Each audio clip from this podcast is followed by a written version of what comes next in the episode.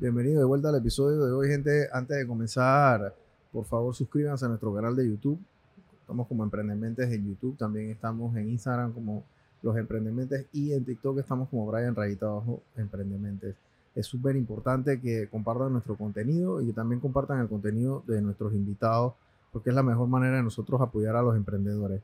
Eh, el invitado de hoy yo lo, yo lo conocí hace como un mes en un, un desayuno que nos invitaron casualmente la gente de Más Móvil y fue un desayuno de la prensa que hacen, que hacen de manera periódica. Este, pero antes de eso, un amigo en común de nosotros, Luis Lambraño, que siempre acá ratito lo menciono aquí, yo creo que se ha vuelto como el scout, el scouting, de, el scouter de, de los emprendedores. y ya lo están llamando, ya lo llaman para hey, consígueme la entrevista, que no sé qué. Ahora él está, también está haciendo el filtro ahí. Este, Efraín tiene una empresa que se llama Techology. Entonces, preséntate y también cuéntanos exactamente qué es Techology, porque a, a, simple, a simple vista es un poquito, no es tan fácil saber qué es porque es único también. O sea, no, no, hay más nadie haciendo lo que tú estás haciendo ahora mismo aquí en Panamá, pienso yo. Eh, por el momento no de la forma que lo hacemos y primero de todo, Brian, muchas gracias por el tiempo el día de hoy y a Más Móvil también por haber hecho el enlace entre nosotros y, y a mi amigo Fufo en común que yo sé que es excelente scouting para, este, para estos temas. Bueno, Techology, bueno, como el nombre de tecnología, Ecology en inglés, buscamos buscar una forma de un nombre diera una introducción a lo que hacemos nosotros a, a nivel de producto. Uh -huh. Somos una empresa que restaura computadoras. Eh, no, no, o sea, no, hemos inventado la rueda. Las ventas de computadoras usadas siempre ha sido algo que existe desde hace más de 20, 30 años pero le hemos dado un enfoque diferente. Hemos querido de que la gente entienda la cantidad de desechos electrónicos que está evitando al salvar o reutilizar tecnología. Uh -huh. Al mismo tiempo, eh, cerrar esa brecha tecnológica, porque no todas las personas en nuestro país o en el mundo tienen acceso a una computadora. Muchos niños, estudiantes, no, no pueden porque no tienen 300, 400, 500 dólares para comprar un equipo nuevo. Y peor aún, cuando tienen, ahorran los papás 300 dólares, van y se van a una tienda, se compran una computadora nueva por 300 dólares. Que es la más barata. Que es la más barata y termina siendo algo que es más lento que una máquina de hace 10 años. Entonces, de ahí salió la idea. Ahora, de hecho, todo el cuento de cómo llegamos hasta allá, pero de ahí salió la idea de fundar Techology y eh, por el momento somos los únicos en Panamá que hacemos esto como tal, como una empresa ecológica de restauración. Y bueno, es un modelo que ojalá se pueda replicar en otros países y pueda seguir creciendo poco a poco. Claro, ¿ustedes cuántos años tienen operando? Ya en septiembre cumpliríamos los tres años. Nosotros empezamos en medio de la pandemia, bueno, al inicio de la pandemia en septiembre del 2020. Así que. O sea, ustedes fueron un emprendimiento de pandemia. De pandemia, así es. ¿Y cómo comenzaste tú con este tema de, de Ecology? O sea, ¿qué te llevó a ti a, a, a fundar la empresa? Bueno, si quieres, te echo todo el cuento desde cero, desde cómo uh -huh. empecé o. Sí, sí, sí.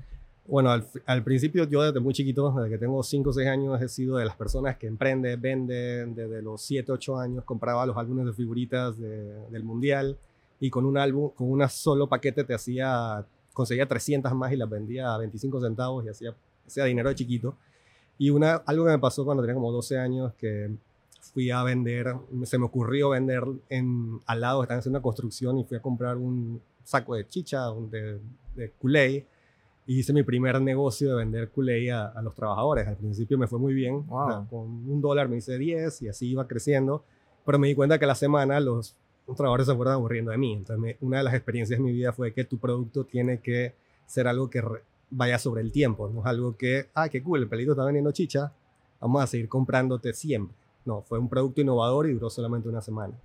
Entonces, bueno, fui, fui creciendo. Después, a los 15, 16 años, trabajé en la publicitaria de mi papá. Aprendí a hacer diseño. ¿Tu papá qué publicitaria tenés? Tenía una que se llama Pumer Imagen 10. Uh -huh. En los 90 era una de las top 5 de Panamá y fue, fue, bastante grande.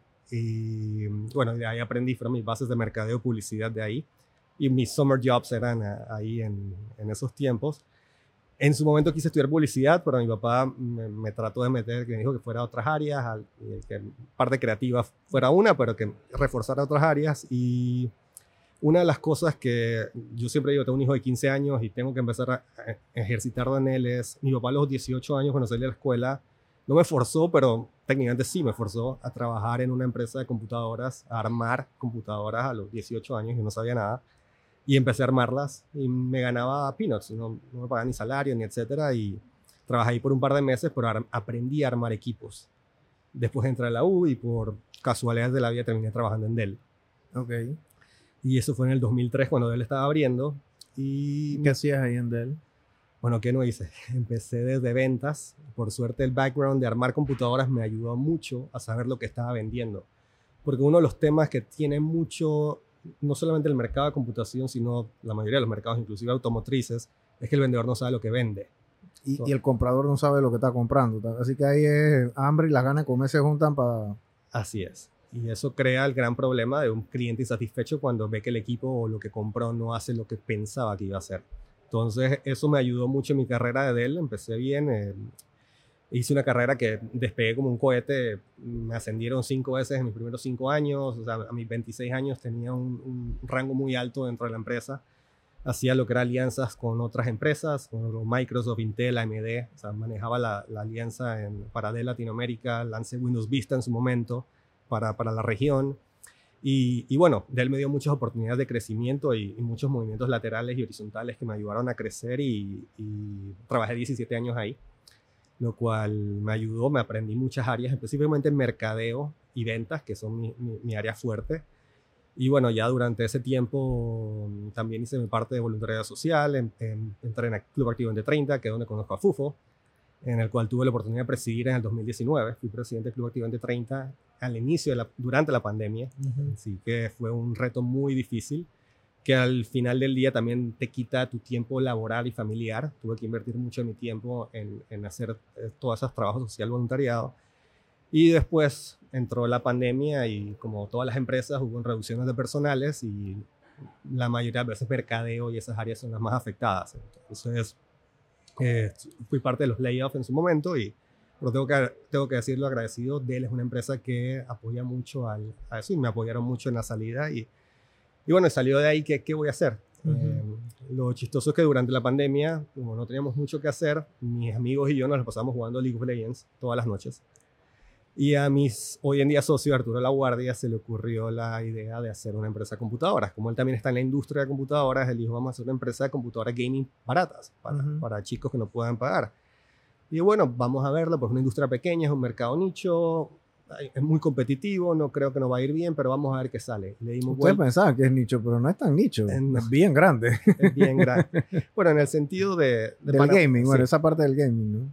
Es una industria muy grande, los esports, pero sí ya está muy en el mercado panameño y hay muchas empresas que lo hacen o muchas personas que desde su casa lo hacen. Entonces vimos cómo podemos hacer que vender ese producto sea una parte, pero tenemos que tener revenue de, otros, de otras áreas puntuales. Entonces, de tantas ideas salió la idea de Technology, otro de mis socios hizo el arbolito, un arbolito del logo que tiene su, su parte de como si fuera microchip. Entonces, y salió la idea de la palabra Technology. Entonces empezamos en el mercado, nosotros, yo nunca había emprendido, yo había sido un empleado por 17 años, tenía la experiencia en computadoras, entonces otros de mis socios ya han emprendido, así que algo muy importante en el emprendimiento es que a armar un equipo de gente que sea buena en cada área. Mis socios, uno es un abogado, otro es hace páginas web, hace la parte de development, de la estructura de todo lo que maneja nuestras operaciones, otros empresarios finanzas, yo por el lado de mercadeo. Entonces hicimos un buen equipo y, armamos la empresa en medio de la pandemia y nos echamos para aire, abrimos una tienda y, empezamos poco a poco y nos empezó a ir bien.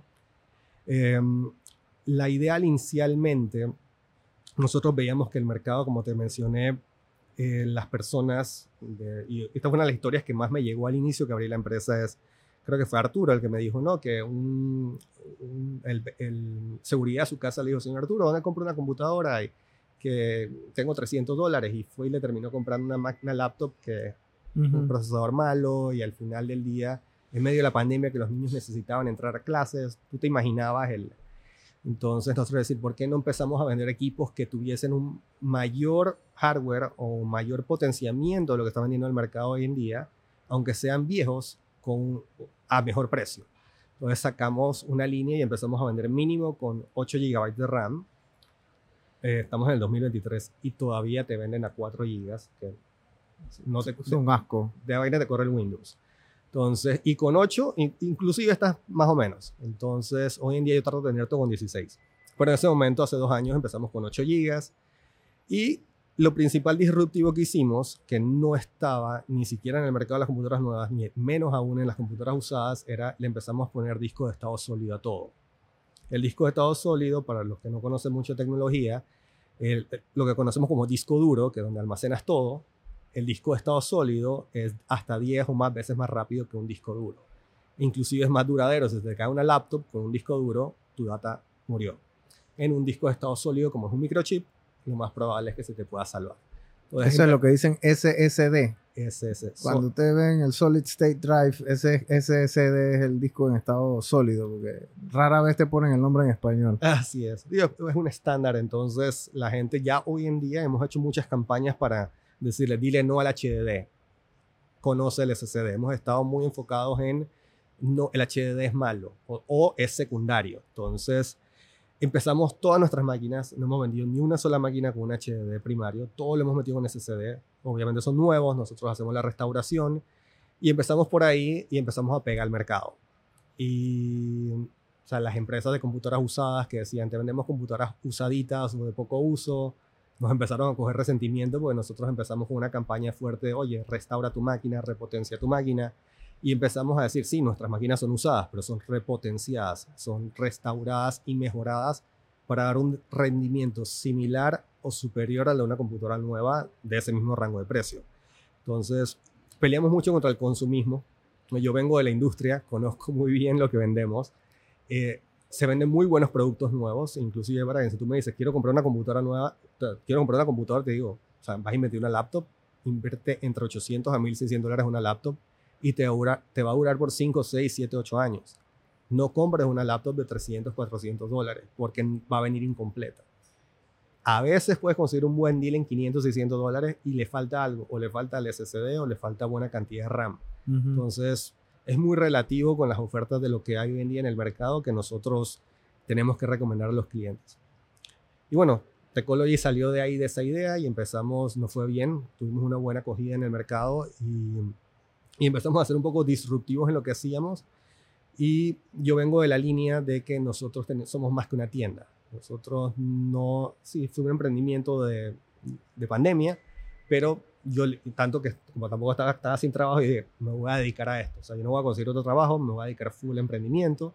O sea, a ti te, te- sa- sales de Dell o te salieron, como uno dice a veces, eh, no por un tema, eh, era un tema coyuntural de la pandemia. ¿Me explico? Ujú. O sea, eso- en pandemia pasó lo que pasó.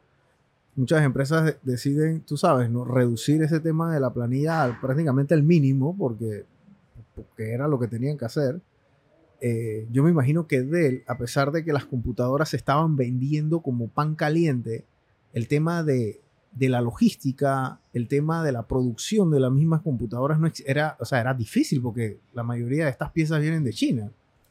Sí, es. Ah, hubo inclusive una, una reducción de silicón para hacer microchips en su momento y es por eso que también hubo reducción de lo que fueron tarjetas de video más adelante. Además de que la demanda creció, afectó el mercado completo, hizo que las computadoras subieran de costo. Claro. Entonces eso afectó también al, al supply de muchas empresas de computadoras. Entonces financieramente no te sabría decir, pero al final del día son OPEX. Son, aunque tú vendas más, igual tienes que cuidar tu OPEX y más en un momento que tú sabes que no incertidumbre que qué puede pasar después. Tú puedes vender mucho a corto plazo, pero tú no sabes qué va a pasar en seis meses a un año. Claro. Tú no puedes decir, oye, me vendí 300% el mejor trimestre de mi vida, pero me voy a invertir la plata gastándomela. Entonces tienes que ser muy responsable con eso y bueno, y en mi caso, como mencionas, sí, hasta, hasta me, un Open Door Policy me dijeron, en un futuro puedes volver a aplicar, en verdad tienes muy buena carrera aquí y se han abierto otros puestos que yo hasta lo pensé y etcétera. Claro. Entonces, y bueno, decides ya, digamos, y que pasó esto y a lo mejor te picó el mosquito del emprendimiento y dices, voy a tratar de ver si esto es una realidad, si, esto se, si yo puedo vivir de esto. Así es, digo, por suerte, gracias a Dios y también agradeciendo a lo- una muy buena empresa como lo que es Dell, el, el paquete de salida también, además que tenía 17 años, fue, fue bastante, bastante Fue bueno. bueno. Entonces, Es una liquidación de 17 años, gente. sí, Hagan su matemática. y bueno, ya tenía un puesto ya después de varios ascensos, así que eh, logré pagar mis deudas y una de las cosas que también decisiones de vida que a veces uno no toma en cuenta cuando está peladito, pero se da cuenta después de que sus padres hacen por ti, como la que te dije que mi, que mi papá me puso a trabajar a los 18 años a aprender computadoras, que hoy en día me dedico a eso. Así que... Irónicamente. Irónicamente, esa, esa acción de mi papá en su momento... Y también te puso a hacer mercadeo y también se puso a venta y todo lo que uno hace en una publicitaria, ¿no? Así es, y yo dibujaba en storyboards a los 6 años, así que verás de dónde viene la creatividad un poco, de, de lo que le saca a mi papá.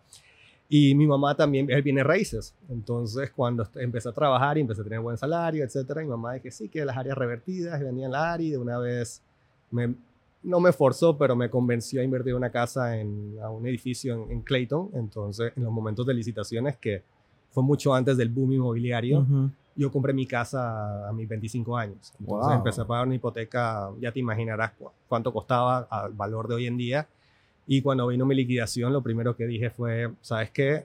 Eh, yo tengo un, en ese tiempo un hijo y ahora tengo una hija. Dije, ¿sabes qué? Eh, yo me voy a tirar emprendimiento, esto es un, mi, mi, esposa me apoya full, me tiré loco, vamos a ver qué es, cómo nos va, pero el techo es primero, así que pagué la casa. pagaste tu casa. Con tu liquidación tú pagaste tu casa. Pagué mi casa. Entonces, y de ahí me quité ese, ese miedo de que, bueno, si me va mal en el emprendimiento, no nos quedamos sin techo. claro. Eh, gracias a hice eso, porque hoy en día, si yo te digo, lo que un error que comete mucho emprendedor cuando abre su propia empresa es que no planea sus primeros dos años de, subsistencia. De gastos. Con los gastos que tiene y más que todo con la persona operativa que va a estar ahí. Porque tú puedes ser, yo puedo ser inversionista y haber dicho, oye, parte de mi liquidación la invierto en Ecology, yo busco otro trabajo, eh, trabajo en una empresa más móvil, aplico aquí. Y, y agarro un pedazo para irme de viaje y para comprarme otro carro y y dejo que alguien me administre la empresa y así va. Y hoy, te, hoy Technology sería una, una tienda más, una tienda de computadoras usadas. Pero yo ni existiera porque nadie va a cuidar tu tienda como tú. Entonces yo hablé con mi socio y le dije, mire, eh, yo quiero que esto crezca, yo le veo una oportunidad de emprendimiento a esto, esto yo lo veo a una multinacional, vamos a crecer, o sea, yo vengo a trabajar de una multinacional, yo quiero convertir a Technology en una fábrica gigantesca de esto, que ahora más adelante te voy a hablar, y dije, me voy a quedar full en esto pero yo agarré, saqué mis costos al mínimo y dije, tengo que pagar mis seguros, mi seguro de vida, etcétera, no sé qué, mi seguro médico.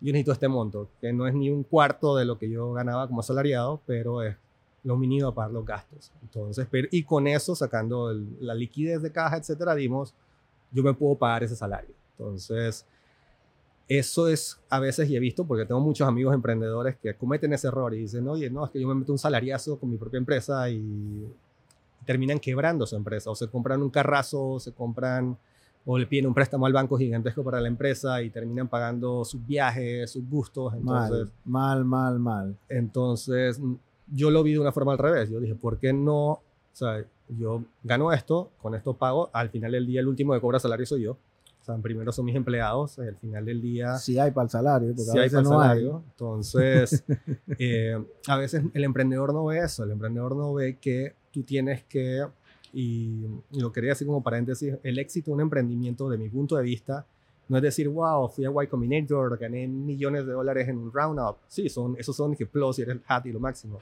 Pero para mí un emprendimiento exitoso es convertirte, trascender sobre el tiempo y que tu marca o tu empresa llegue a ser algo que todo el mundo recuerde, que tú tengas una familia, tus empleados son tu familia, y se lo escuché a un emprendedor muy exitoso hace poco en una charla, decía, yo, de mí dependen todas estas familias y yo tengo que asegurarme de que o mi empresa se mantenga sobre el tiempo para que todo esto eh, fluya. Entonces, para mí eso es un emprendimiento exitoso, fuera de que sí, quiero crecer, queremos abrir en Colombia, queremos abrir en muchos lados, pero sí tenemos que ser muy responsables con nuestras inversiones, nuestro flujo y manejo de dinero para poder que esto sea exitoso. Entonces, eh, pero digo, fue muy difícil, más que todo en pandemia y lastimosamente para los emprendimientos no es tan fácil como ir a un banco y decirle, oye, banco, préstame dinero porque tengo esta super idea. Y no, que tienes que ir con el Family, Friends and Fools a ir a pedir rondas. Nosotros fuimos varias rondas, entre inclusive nosotros. Yo soy, yo soy socio inversionista y operativo al mismo tiempo, pero tengo socios, socios míos que son inversionistas y otros son part-time operativos, etcétera. Pero sí toma, toma buscar inversión por tu lado porque de nada tu, cash llega hasta cierto monto y tú dices, no puedo dar hasta aquí. Entonces, tú tienes que muy sabiamente decir, en dos años, yo tengo que poder a los dos años poder pagar mis gastos. Ya nosotros cumplimos en septiembre del año pasado dos años. Y, ya están en el break-even. Ya estamos en el break-even de que la empresa está pagando sus gastos. Obviamente. ¿Después de cuánto tiempo? ¿Dos años? De dos años. O sea, full, full, dos años. Inclusive nosotros, eh, a llegar, a, llegar a los dos años fue muy difícil, te digo la verdad. Eh, nosotros empezamos muy bien al inicio. O sea, no sabemos lo que estábamos haciendo, pero estábamos muy bien. Eh, de la nada, como yo venía con ese espíritu emprendedor, etcétera, eh, a mí me ayudó mucho de que no me enfoqué que vamos a hacer una tienda, sino que vamos a hacer un emprendimiento que crece. Y empezamos a investigar, a mí me gusta ver mucho Shark Tank y ver todos los, los, roundups, cómo hacen, entonces qué puedo hacer. Y empecé y vi eh, las convocatorias que tiene Ciudad del Saber. Entonces aplicamos, vimos que había y entre ellas salió lo que era el Entrepreneurship World Cup el Mundial de Emprendimiento en el 2021 vimos un ad y aplicamos y vimos que Ciudad del Saber estaba metido ahí, averiguamos y entramos. Habían 37 emprendimientos y nosotros venimos con la idea de economía circular, lo que te mencioné, la brecha digital, toda la cantidad de toneladas de desecho electrónico que evitamos y entramos al Entrepreneurship World Cup, competimos contra 37 emprendimientos a nivel local y ganamos. Se fuimos el representante de Panamá en el 2021 en el Mundial de Emprendimiento. ¿Y qué se ganaron ahí? ¿El, la ida al Mundial? La ida al Mundial. ¿O Ciudad de Saber les dio...? No, fue Ciudad de Saber el enlace. Ok. ellos después nos abrieron las... Esto nos abrió las puertas a otros a llegar allá. A llegar allá. Entonces, en el Mundial de Emprendimiento, como estamos en medio del COVID, no había la opción de viajar a Arabia Saudita porque por temas de restricciones, entonces se hizo todo en línea, fue un poquito tedioso los, los, los temas, pero bueno, participamos, presentamos y bueno, quedamos entre los top 200 y bueno, al final del día fue una experiencia de otro mundo, pero o sea, hacer esto mientras estás creciendo tu negocio es algo muy difícil. Porque tú estás, si tu negocio estuviera corriendo, generando y pagándose solo, mientras tú estás buscando emprender y crecerlo, funciona bien. Pero tú estás en el, en el... ¿Tú sientes que esas competencias, esas vainas, o sea, eso le funciona a los emprendedores? Porque eso es, o sea, yo estaba en esa situación, bueno, tú ganaste, yo no gané, pero yo te digo que es verdad, es una inversión de tiempo titánica que tú tienes que hacer y entonces a la hora de la hora a veces esa inversión de tiempo no se traduce en ingresos de manera inmediata, digamos que a largo plazo maybe, pero o sea, las cuentas no te van a esperar un año, dos años. Eh, es muy buena pregunta y te lo voy a responder como que una puerta se cierra pero se abre otra. Entonces, a veces la que tú buscaste abrir no es la que se abrió, pero te abrió indirectamente otra. Y fue exactamente lo que nos pasó a nosotros. Eh, ojo, no, esto no es una regla para todo el mundo, porque sí. Pero pasa. Porque te digo la verdad y me voy a adelantar un poquito, después regreso allá. Nos pasó en noviembre del año pasado que se abrió una convocatoria Senacit para, para un premio de innovación de empresarial, etcétera, y nosotros es un, proyecto muy bueno, una, una, pero cuando aplicamos eran llenar más de 40 páginas de Word en todo lo que es la empresa. Y te digo la verdad, yo le, yo le dediqué de mi noviembre del año pasado dos semanas a crear esta propuesta, de las cuales yo pude haber invertido ese tiempo en preparar mi diciembre mejor mi diciembre en ventas. Diciembre del año pasado para mí fue el mejor el año a año crecimos 100% sobre el 2021. Y con todo eso en noviembre estuve perdí medio mes en esto, entonces pude haber hecho mucho más si no hubiera estado metido en buscando otras puertas. Pero en paralelo se me abrió otra puerta al mismo tiempo, entonces todo depende de tu capacidad y tu ancho de banda y también de tu equipo de socios que tengas, de que tú puedas delegar bien quién haga qué. Porque si tú eres el one man show y estás haciéndolo todo tú y te vas a desenfocar en poner a buscar premios que posiblemente no te los ganes y vas a dejar que tu empresa quiebre, pues no lo hagas. Claro. Si tú tienes un equipo, tienes una forma de apalancarte o, o tener tres dedos de frente y decir, sabes que este premio no me va a llevar a vivir o a pagar mis deudas o pagarle a mis empleados, que es lo más importante, y pagar las deudas o a los compromisos que tiene la empresa, es meterte eso al mismo tiempo. Entonces, pero nosotros lo vivimos y, y, me ha pasado eso y, seguimos aplicando en otros proyectos, pero no nos desenfocamos hoy en día en meterle full a esto sin, sin estar enfocando en la empresa. Y, va parte de la, de la, historia hacia donde llegamos hoy en día el, por esa misma línea. Porque cuando pasó el IWC, nosotros obviamente mi ego se subió, wow, nosotros somos los más hot, crecimos y somos, somos el emprendedor representante del país, o sea, se nos subió el ego muy rápido en un mal tiempo. Entonces, eh, en paralelo, eso nos abrió la puerta con Ciudad del Saber para aplicar a sus proyectos de aceleración. Y nosotros, bueno, como veníamos ya lastimosamente alzaditos, pensábamos que... Eh, esto era pan comido. Esto era pan comido y que veníamos que sí, queremos pedir dinero para poder comprar inventario y crecer. Y ahí fue donde nos recibimos nuestro primer stop. Y es una de las cosas que a veces el emprendedor no sabe qué pedir. Porque tú te puedes preparar para todas estas competencias, o te puedes preparar y pedir a Shark Tank y te dan los, los, te dan los tres minutos, porque tu three minute pitch es lo más importante. Porque un emprendedor tiene que saber vender su empresa en tres minutos. O venderla en 15, 20. Y tres es bastante. Y tres es bastante. o sea, hay, a mí me han puesto. Normalmente es un minutito, a veces ahí.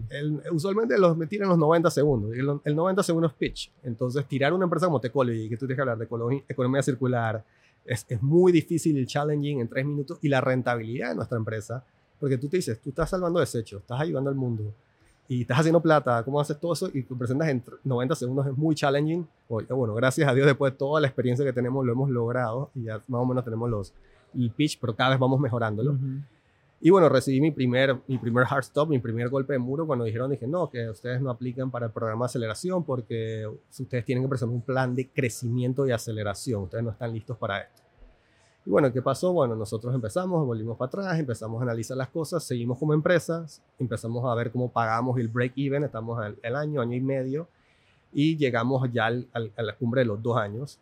Empezamos a ganar unos buenos contratos de compra, porque nosotros, si ahorita les explico nuestro modelo de negocios, nosotros le compramos empresas. Entonces, ya empezamos a conseguir empresas que nos empezaban a vender equipos a buenos precios, etcétera. Y ya el negocio empezó a mantenerse, a, a tener un run rate normal.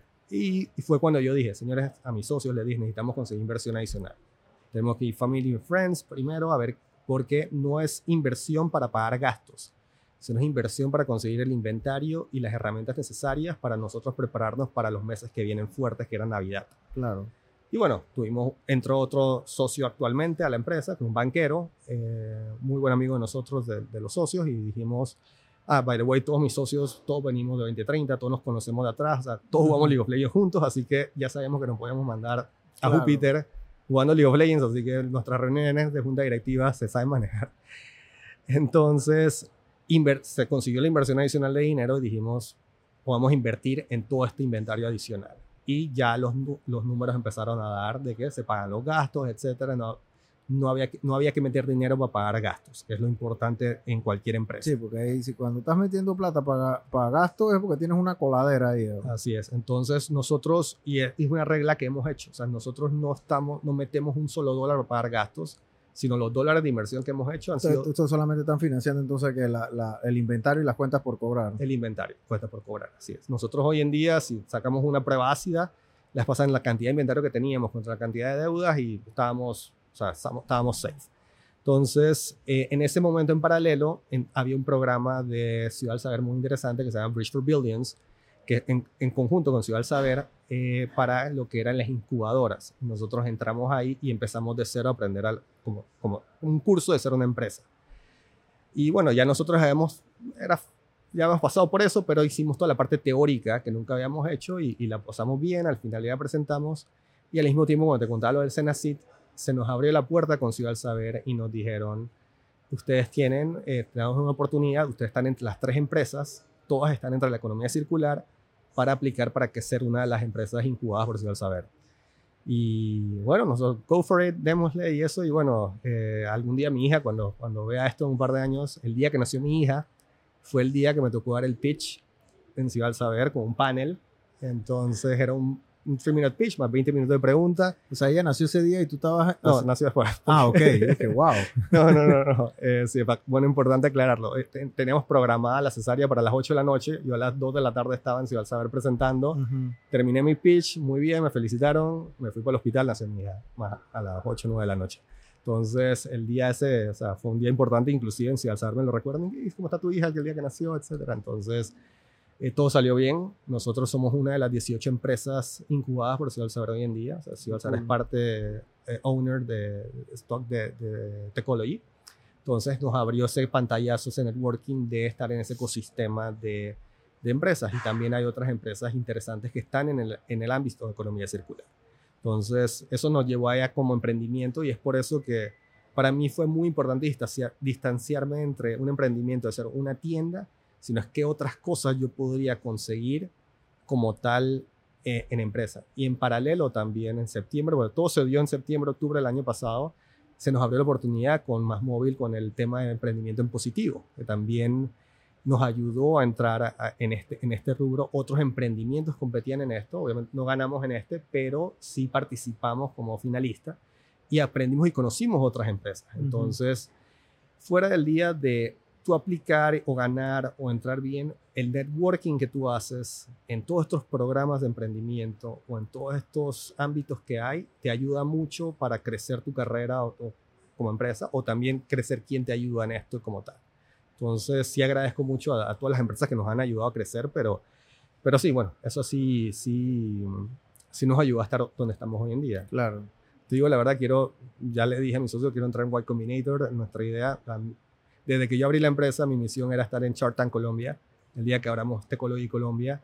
Entonces, queremos, si da, se da, o no, ya, ya Muni lo logró, hicieron un gran, gran trabajo. Entonces, si ellos pudieron, nosotros también podríamos en algún momento. Entonces, tenemos un modelo de negocios muy escalable. Em, no mucha gente entiende y me dice, no, pero tu negocio cualquiera lo puede copiar. La verdad sí y no. Nosotros sí vendemos computadoras usadas restauradas, pero el tema operativo detrás de manejar desechos, porque nosotros podríamos agarrar y decir, Brian, tu computadora usada la volvemos a vender y punto, la recibimos así, la volvemos a vender, pero no tú me das tu computadora usada, yo la abro, la mejoro, la limpio, le, pongo, le cambio la RAM, le cambio las cosas, la optimizo y la vendo. Y más que eso, hemos modificado el mercado de ofrecer un año de garantía. O sea, somos los únicos en Panamá que te ofrecen un año de garantía a un equipo usado. Wow. Entonces, el que te vende computadoras usadas te dice tres meses de garantía, máximo cinco meses. Por ley, porque es por ley, porque si no, ni un día te dan. Sí, eh, No, no, me gusta, pero lastimosamente me molesta que se dañe el mercado. Porque si alguien te vende una computadora usada, tú, Brian, tú compras una computadora usada hoy, te ofrecen con un mes de garantía, te salió mala, te salió lenta, ¿tú qué vas a decir? Más nunca compras una computadora usada. Vas y te compras una nueva y vas y te compras una nueva de 300 dólares y te compras una nueva y entras en un ciclo. En un ciclo de nunca conseguir un buen producto. Entonces, lastimosamente dañan la industria. Entonces hemos querido, hemos querido poner los estándares acá arriba. Yo te vendo una máquina, una laptop con 16 GB de RAM, con disco de estado sólido, con procesador decente, que aunque pueda tener 10 años, te corre más rápido que uno nuevo que venden hoy en el mercado. Sí. Y te la vendo en 250 dólares con un año de garantía. Y te ofrezco la opción que tú me digas, Efra, el otro año yo quiero ir y quiero algo más nuevo. Yo te doy un trading. la intención es que tú cuides ese producto porque en un año, si tú la cuidaste, hey, esta laptop la puede tener Pedro. Esa es una laptop, una, una laptop de 250. Ah, de 250. O sea, ah. yo tengo hasta 225, te lo ofrezco. Ya estoy tratando de meterle todo, dos, eh, por lo menos 512 de SSD y 16 GB de RAM. Sí, 512 es gigas, para, lo que a veces uno, uno, entre nosotros uno se pone un poco, un poco técnico. sí, se le va la cantaleta. Y, y para, para, explicar un poco para las personas que no conozcan, o sea, el mercadeo que se hizo mucho por muchos años del un terabyte, o sea, es lo que está en la cabeza, un TV, es lo que te ponen en los hats grandes, un TV que es mucho espacio y te lo venden como que puedes administrar todas tus fotos, guardar todas tus cosas, pero en esos tiempos nunca te decían que la computadora prendía en 20 minutos por, con un disco duro, te lo vendían como espacio. Entonces el mercadeo fue tan bueno que hasta hoy en día la gente todavía ve el espacio muy grande y lo ve como algo bueno. Algo bueno. Entonces el un terabyte queda en la cabeza y cuando ven chiquito, dicen es malo. Entonces ha costado inculcar en la cabeza de que hay el cloud, puedes guardar en el cloud, con 256 está bien. El problema ahora es que venden SSDs, pero lo venden con 128 gigas. Entonces, otro problema aún. Entonces, el, cliente tiene que, mi recomendación es que tiene que tratar de inculcarse lo más posible o preguntar. Asesorarse bien. Asesorarse bien. Y, yo no culpo a veces a los vendedores, porque al final del día el, vendedor que está en una tienda de computadoras no fue entrenado lo suficiente. Es un vendedor que acaba de empezar a vender computadoras y, es un tema de industria. Yo he ido, a otros países Y, y, he hecho lo mismo. Me he ido a las tiendas, cuando, cuando viajo, siempre me voy a una tienda de, de electrónicos y pregunto para que me den su pitch de ventas, etc. Y te dicen exactamente lo mismo. Todos te dicen el mismo pitch, no saben lo que están vendiendo. Muy pocas veces he visto un buen vendedor de computadoras en un producto. Yo tengo una política, yo soy muy open friendly con mis empleados, pero yo tengo una política de despido inmediato. Eh, si un cliente, si uno de mis vendedores le miente a un cliente, eso es para afuera. O sea, si tú le dices a una computadora, esta computadora hace todo, papito, tú no, esta no es tu industria. Está votado.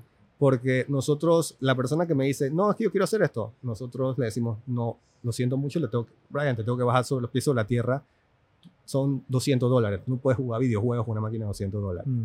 Se me han ido dos clientes de la tienda molestos y han sido los únicos dos clientes que me vienen y me dicen, no, pero esa máquina de 150 dólares para correr juegos. No, señora, lo siento mucho, pero esa máquina no va a correr juegos. Yo tengo la Frankie más barata, que ahorita hablo de la Frankie, que es otro modelo gamer, cuesta 299, esa es para juegos, pero la de 150 no puede correrle un juego. O sea, si le corre o daña la máquina o le va a correr mal. Entonces, y yo no me puedo garantizarle eso. Y la persona se va a molestar porque como que quieren que uno le mienta. Entonces, la persona, siempre su cliente de esa forma. Pero se nos han ido dos así, históricamente. Pero sí, el, mi equipo de ventas, mi, equipo de técnicos está muy siempre preguntar para qué quieres la máquina y qué la vas a usar. Vamos a jugar videojuegos usted necesita una Frankie, necesita esto, necesita lo otro. Entonces explicamos muy bien, le damos una inducción al cliente de lo que está recibiendo y explicamos qué parte de la tecnología vieja y qué parte de tecnología nueva estamos usando, porque yo te hablo de la Frankie Gamer. Nosotros, entre la idea de mi socio Arturo de abrir la compañía de la parte gaming, ¿qué podemos ofrecer para gamer? Y empezamos a hacer experimentos y sacamos una computadora que era piezas de entre nuevas y viejas y por eso se llama Frankie es un Frankenstein, inclusive el logo es una cara de Frankie, que hasta inclusive registrado y todo, y la gente llega y te dice que quiere una Frankie. Pues hemos hecho una campaña de mercado tan fuerte que la Frankie Gamer ya es una marca muy conocida en el ambiente gamer en Panamá. Okay. Porque son máquinas de 270. La más barata que yo vendo ahorita es 275. Y te corre Fortnite, Valorant, League of Legends, Overwatch, porque yo soy gamer, mis socios son, son gamers, todos jugamos y sabemos lo que busca un, jugador y probamos y sabemos, oye, esto es lo mínimo que necesita. Conocen el mercado. Conocemos el mercado. Entonces, por 275 tienes esto. Ah, ¿quieres jugar eh, Warzone? Bueno, Warzone es un juego no muy optimizado, necesitas tener esto, esto, esto y esto y te va a costar 600 dólares para arriba. Entonces, dependiendo de lo que es como una receta al doctor, tienes esto, esto, esto y esto, te funciona esto. Entonces, la Frankie Gamer ha sido, nos ha ido muy bien, hemos vendido un montón de esas máquinas y es nuestro proyecto más que exitoso, pero nos, no nos queremos enfocar solamente en el lado gaming, por eso tenemos laptops y otros productos como tal. El Back to School, el, el equipo de 99 dólares, tenemos máquinas en 99 dólares, que al final del día es la parte social. Tratamos de vender equipos. Tengo una computadora por 99 dólares que viene con SSD, 256 y 8 GB de RAM. Entonces. Perfecta para un estudiante. Y con un año de garantía. Te va a correr Windows, te va a correr el, el Office te va a correr el email, el internet, el YouTube, o sea, perfecta. Y, y, lo interesante ahí es que es una máquina que puede tener, el, fue hecha, el, fabricación, es pues una Dell o HP, muy buenos productos corporativos, pero puede tener unos 14 años. Y en ese tiempo estaba el Cordo Duo, el Pentium, etcétera, y nosotros lo que hicimos, empezamos a conseguir los Cordos Quads, que son cuatro núcleos, cuatro hilos. Entonces tú sacas el rendimiento de un, para los que no conocen, hay, una, hay un estándar o una clasificación que se llama Passmark, que es el puntaje de procesador. Entonces, el Passmark de ese procesador de 14 años es inclusive más rápido que el que venden en una computadora Celeron, con procesador Celeron, ahorita en una tienda nueva. Entonces, eso lo vendemos por 100 dólares. Entonces, todo depende de lo que el cliente necesita al final. Nosotros le, le damos un producto en esa línea. Entonces, y, muy enfocado en la economía circular, pues que cuides el equipo porque tú me lo puedes volver a revender, o sea, tú me lo puedes volver a revender y yo lo voy a optimizar mejor porque muchas de esas máquinas, eh, el modelo corporativo que estoy vendiendo en 169, 179 por ahí, te viene con 16 GB de RAM, pues le puedo subir 32, le puedo subir un i7, le puedo subir un procesador Xeon de servidor. Entonces me estoy yendo muy técnico, pero es información que a veces las personas no conocen. Entonces, sí le, recomiendo a las personas cuando compran una computadora es que, que pregunten mucho. Hoy en día hay muchos videos en YouTube, muchos videos en TikTok de, de, de, hardware de computación. No se deje llevar mucho en el consumismo de que lo nuevo es mejor. sea, por ejemplo, a, nosotros, a mí me gusta responder los comments a la gente en Instagram cuando nos tiran los comentarios haters y que ese procesador de hace 10 años es todo lento. Y dije, mira, este procesador es más lento, más rápido que este. Más rápido que un Pentium Gold, que es lo que estás comprando una nueva. Esto más, este, más esta tarjeta de vídeo te funciona así, no te hace un bottleneck. Claro. Entonces, sí, sí nos toca mucho ir a esa parte técnica, pero al final del día tenemos que, tenemos que sacar de dudas a los clientes. Pero bueno, eso es por el lado tecnológico. Ahora por el lado de ecológico. Nosotros, si te digo la verdad, nosotros hemos puesto casi más de 100 toneladas de desechos electrónicos de todo lo que hemos restaurado y reutilizado. Nosotros por, por costumbre, tú botabas o mandabas a desechar una computadora vieja y decía de que, bueno, esta computadora no me sirve, la mando a reciclar, cuando la mandas a reciclar los metales, el hierro, el, el, oro que se lo sacan a, a las memorias RAM, lo mandaban a China y ahí hacen todo eso. Pero tú podías restaurar ese equipo y darle un tiempo de vida mayor, de hasta 12 años más. Entonces, nosotros hemos podido reutilizar, actualmente reutilizamos el 65% de lo que recibimos, nuestra meta es llegar a un 85-90% para final del 2024. Estamos invirtiendo en un taller de microsoldadura, que es parte de la inversión de Ciudad Saber. Estamos invirtiéndolo en un taller de microsoldadura para que los microchips, porque Panamá es un país muy, no decir consumista, sino muy cambia piezas. No sé cómo es una terminología. Inclusive para mecánica, se te daña el alternador, coge tu alternador nuevo. Sí, aquí no, aquí no somos de la cultura aquí no es de arreglar, es como que desecha, compra nuevo porque, bueno, después de salir está más barato o simple y sencillamente no tienes quien te lo pueda arreglar. Sí, y me, da una anécdota hace muchos años. Eh, yo tenía un BM viejo que me dio mi papá y se le dañó el, arco de flecha del, power steering. Fui a la, fui a la agencia, costaba 3 mil dólares. Después averigüé, costaba 1.500 dólares usado. Lo busqué en eBay y en eBay costaba 500 dólares. Más la traía fueron 100 y si yo mandaba la mía para atrás, me devolvían 150. Wow. Entonces, esas son las ideas que después me dieron cuenta de que por qué no hacemos esto en computadoras. Entonces, eh, es pasa lo mismo con las computadoras. O sea, ¿por qué tú inviertes, cambias de una laptop cada tres años si tu laptop puede durar seis años? Mi laptop que tengo ahorita tiene seis años.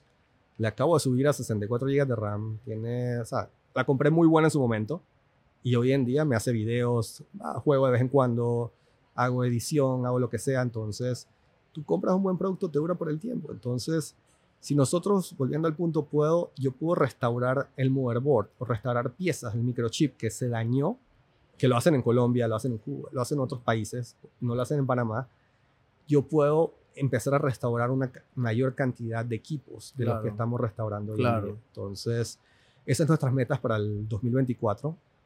Y nosotros también eh, queremos dejar de ser ya específicamente una tienda. Tecology se ve como una tienda de, computadoras. ¿Ustedes tienen una tienda física? Tenemos tienda física. ¿Y dónde está? En Plaza Ventura, en donde está Athens Pizza, no sé si Diagonal Dorado. Ok, ya me ubiqué. Caja de ahorros. Entonces estamos en el M, piso M, se ve de abajo, en piso mezanín. tenemos, tenemos dos locales, tenemos la tienda y tenemos un taller en el quinto piso.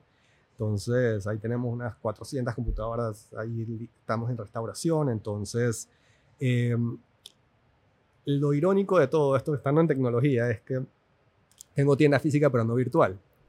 Todavía nosotros, y esas es una de las cosas, y hablando temas de emprendimiento, y es el miedo a, el miedo a la estafa o al fraude.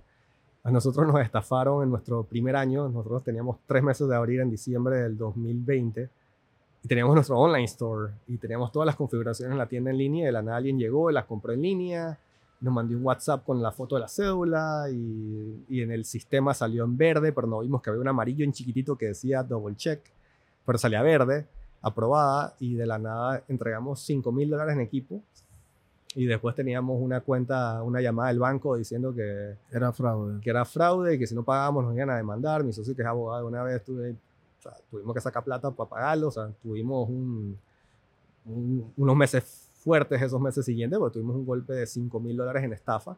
Entonces fuimos como que nos dieron un golpecito y salimos como que no queremos vender más en línea por un tiempo, entonces ese tiempo se alargó bastante. Entonces nos ha ido muy bien vendiendo en tienda, pero estamos en el 2023. Yo tengo que regresar a volver a vender en línea. Entonces ya estamos abriendo el online store nuevamente. Además que otras cosas como un Technology Store, como, una, como un App Store de nosotros, estamos abriéndolo también en todas nuestras máquinas y estamos entrando al mundo digital nuevamente. Pero lo quería decir como anécdota porque mucho, mucho emprendedor a veces tiene miedo de si me hace un fraude, qué tengo que hacer, qué tengo que verificar. hay mucha gente muy, muy mala en este tipo de mercados y, y te pueden quebrar un negocio muy fácilmente si no tienes el capital para poder responder sobre, te, te, robaron toda la mercancía. Entonces, son cosas que le pasan a los emprendedores, nos pasaron a nosotros y, parte del aprendizaje que nos han llevado que hoy en día nos han hecho más fuertes. Entonces, eh, eso, eso pasó en su momento y, y bueno, gracias a Dios hoy, hoy día somos una empresa más fuerte, nos hemos enfocado mucho en el lado gaming, apoyamos mucho a la, a la comunidad de jugadores. En nuestra tienda tenemos una sala gamer, tenemos 10 computadoras para hacer torneos, los prestamos a, los, a las comunidades de jugadores que vienen y hemos hecho torneos de League of Legends, de Apex, Legends, y ellos hacen su, van 5 versus 5, hacen su streaming desde allá. Claro. Entonces ya tenemos simétrico de más móvil con una, una buena velocidad de internet, entonces eh, obviamente nos sirve para hacer streaming o podcast o todo ese tipo de material dentro del, del local. Qué cool. Miren, eh, Efraín tiene un modelo de negocio que es un modelo de negocio de, dos vías, y digámoslo de esa forma, porque él, él obviamente tiene la parte de actualización o de mejora del equipo que él compra o a gente que me imagino que también te lo dona. Eh, así que esa parte, digamos que es la, la sencilla, ¿no? La sencilla es porque tú ya tienes la máquina, metes Mm, o sea, la, pones bonita de vuelta, eh, viene entonces la parte de la comercialización de eso. Pero ¿qué pasa? Él también necesita invertir dinero en captar equipo usado. Y ahí es donde tú llegas a empresas como Más Móvil o, no sé, el Canal de Panamá o Banco General, estas empresas masivas que tienen unas planillas de 2.000, 3.000, 4.000, 5.000 empleados, donde prácticamente el 80% de ellos trabajan en una computadora que va a tener un tiempo de vida útil y después ellos tienen que desechar esas, esas, máquinas. Y normalmente lo que se hacía es que la gente o las botaba o las vendían como chatarra, ¿no? Y esa parte a ustedes les, le han dado una solución a estas empresas que, que ya tienen un componente de responsabilidad social empresarial que no saben muchas veces dónde aplicarlo y terminan es de que, bueno, vamos a reciclar papel y vamos a quitar el papel higiénico de los baños y vamos a poner el que tira aire caliente y llegan ustedes con una solución de que dame tus computadoras, yo te las compro a un precio de amigo y entonces acá tú vienes y las comercializa al punto de que, ¿qué pasa? Aquí en Panamá el 70% de la población gana menos de mil dólares. Es una realidad. Y los pelados terminan comprando, los papás le terminan comprando a los pelados una computadora de 200, 300 dólares que no les va a funcionar más de un año. Pero tú le das una computadora a esta gente por 100 palos, 150 dólares, que tenga el presupuesto apretado, y es una computadora que le puede durar el 4 o 5 años, puede durar toda la secundaria si la cuida bien. Así que eso, es un modelo de negocio impresionante. A mí me, me ha encantado hablar contigo, Efraín, porque tú eres un emprendedor porque tú tomaste las decisiones correctas a los 25 años. Porque si tú a los 25 años no compras esa casa que tu mamá te dijo que comprara, porque tú tenías una platita en el bolsillo, a los 25 años tú te pudiste haber ido de viaje, o ido de paseo, lo que sea, pero tú compraste una casa. A los 25 años, yo a los 25 años no estaba pensando como tú, yo estaba haciendo estupideces, literal. Entonces tú compras esa casa y después viene y pasa lo de pandemia y cancelas la casa. Entonces la gente que no está escuchando, la gente que emprende, las decisiones que ustedes toman a los 18, 16, 17, 18, 19, 20, 21 años, esas son decisiones que los va a perseguir el resto de su vida para poder emprender en un futuro. Porque si tú hubieras tenido, dije, deuda, no tengo no sé qué, no tengo, tú no puedes emprender, o sea, no puedes seguir con Tecology en ese momento porque ibas a tener la desesperación de que tienes que pagar cuentas, tienes que pagar casa, tienes que pagar deudas, banco, etcétera, préstamo, tarjeta. Entonces, el emprendimiento es un tema de decisiones que tú vas tomando y ubicando los problemas que tú tienes en el mercado, obviamente, ¿no? Y ahora digo, estos grupos de socios que son eh, estructurados y entonces cada uno aporta digamos que su expertise dentro de, dentro de la organización, el crecimiento ya es prácticamente inevitable, ¿no? Porque estás resolviendo un problema muy latente ahora mismo para mucha gente, tanto para el retail de que, que, necesita tu producto, como también la captación de estas empresas que tienen estos equipos que no van a parar de usar computadoras y las tienen que cambiar constantemente. Sí, no, no, Brian, y en verdad lo que mencionas es, nosotros eh, entramos a un mercado donde las empresas a veces no sabían qué hacer con los equipos, o sea, se, los mandaban a desechar. Inclusive hemos escuchado historias de terror de equipos que tenían tres años de uso, que pueden ser buenísimos y los dejaban en una bodega, les, caía, les caía agua, se dañaban y ni siquiera se terminaron donando, o sea, se terminaban dañando. Entonces, otros casos las mandaban a reciclar. Digo, nosotros trabajamos con varias recicladoras. Eh, tenemos varias recicladoras electrónicos que ellos nos venden los equipos a nosotros. Eh, ellos hacen todo el proceso de, de trabajar con las empresas, etcétera, y en el final del día nos venden los equipos. También tenemos otras empresas que nosotros les, adquirimos directamente los equipos, o inclusive en empresas que están, nos donan, porque dicen, hey, nos gustan lo que están haciendo, yo los apoyo a ustedes, van los equipos. Eh, pero lo, importante es que siempre le buscamos una solución a, la empresa que quiere salir del equipo como tal. Eh, hay veces que por el tema del libro contable, la empresa te dice, no, no, no te puedo, ya esto está en cero, no puedo, te las tengo que dar. Entonces nosotros decimos, a mí me gusta pagar un precio justo, a mí no me gusta decir, oye, me está dando una, una, una carcasa, una máquina que yo la voy a vender en X monto, yo te tengo que pagar lo que se paga en la industria, lo que debería yo pagar para que incentivarte también a ti a que sigas dándome equipos o que sigas manteniendo equipos en buen estado. Entonces, yo tengo una tabla y nosotros a, las empresas se les paga y este producto vale esto, etcétera, etcétera. Y gracias a eso hemos logrado que equipos que desechaban o que no cuidaban bien los equipos en su momento, los cuidan hoy en día, te los ponen en aire acondicionado, te los van guardando y cuando me lo dan a mí, ya están en buen estado claro. y, y logro poder restaurarlos fácilmente. Entonces, eh, eso es un movimiento que se está, que se, está creando poco a poco. Lastimosamente, eh, el lado bonito que te dije, a las recicladoras, o sea, que, el lado correcto, pero han habido otros casos donde la persona de IT se queda con los equipos o hemos, hemos visto toda clase de historias. Hubo un caso que un, un, lugar nos vendió unos equipos y de la nada cuando nos mandaron la cuenta era la cuenta corriente de la persona y nosotros lo siento mucho, pero yo solamente voy a transferir a la cuenta de la empresa que fue con la que hicimos el acuerdo. Claro. Entonces, eh, sí somos muy directos con eso, inclusive nosotros cuando tú vas a mi local con una laptop y me dice, ¿cómo te llamas, Brian? A mucho gusto, Brian, dame tu cédula, porque tengo que registrar este laptop que recibí como entrada tuya, porque no vaya a ser que el equipo eh, fue robado y de la nada mi socio es, es, abogado penalista. Entonces me dice, no, de una vez eso se va a fiscalía, eso es una evidencia. Entonces, somos muy serios en el trato de los equipos y tratamos de ser lo más abierto posible. Y cuando va un cliente a vendernos una computadora, nosotros le decimos, nos pasó hace poquito, te voy a dar un caso puntual, de, para que veas lo que, lo que yo digo que es un precio justo.